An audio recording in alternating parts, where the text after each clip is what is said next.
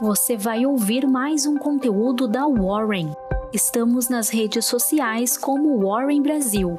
Acesse nosso site warren.com.br e saiba mais.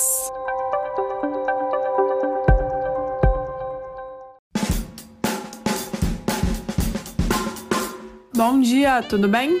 Eu sou a Maria Fernanda Quelhas, estagiária da área de análise de investimentos da Warren, e hoje eu vou te guiar pela sua Warren Call. Vamos?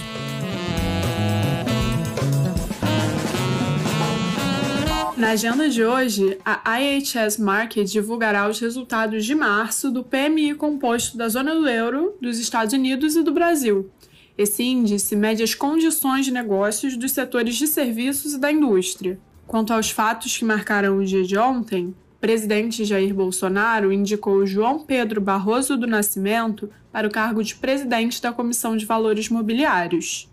O indicado é sócio do escritório de advocacia JPN e professor de direito societário na FGV do Rio. Para que ocupe de fato a vaga, substituindo Marcelo Santos Barbosa, cujo mandato termina em 14 de julho, resta a aprovação do Senado. Além disso, os servidores do Bacen estão em greve para reivindicar o reajuste salarial.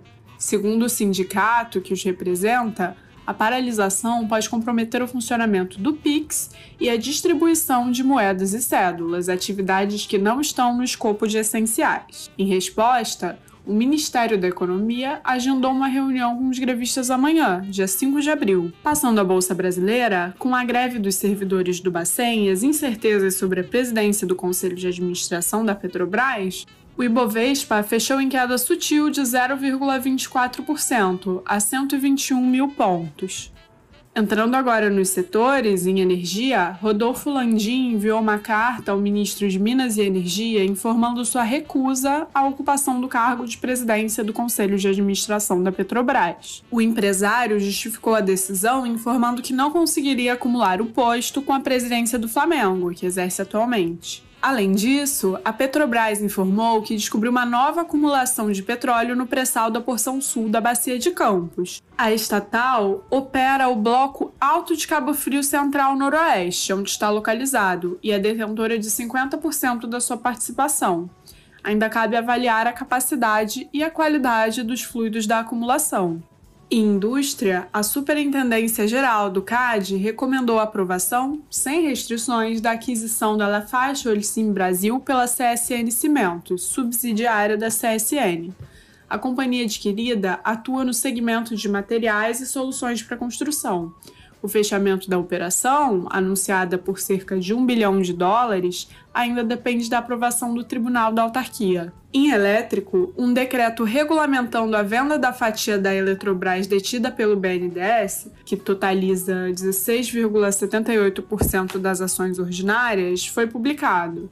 A oferta subsequente para alienação desses papéis não será realizada necessariamente.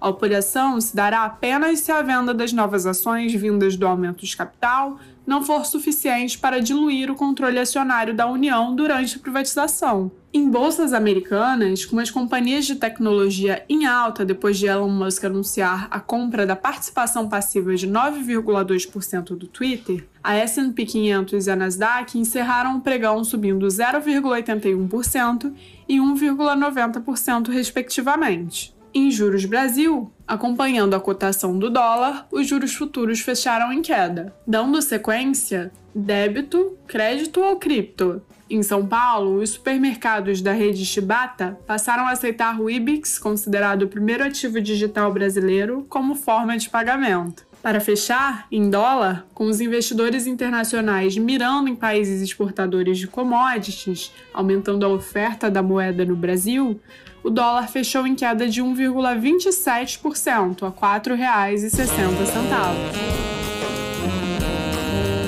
Pronto!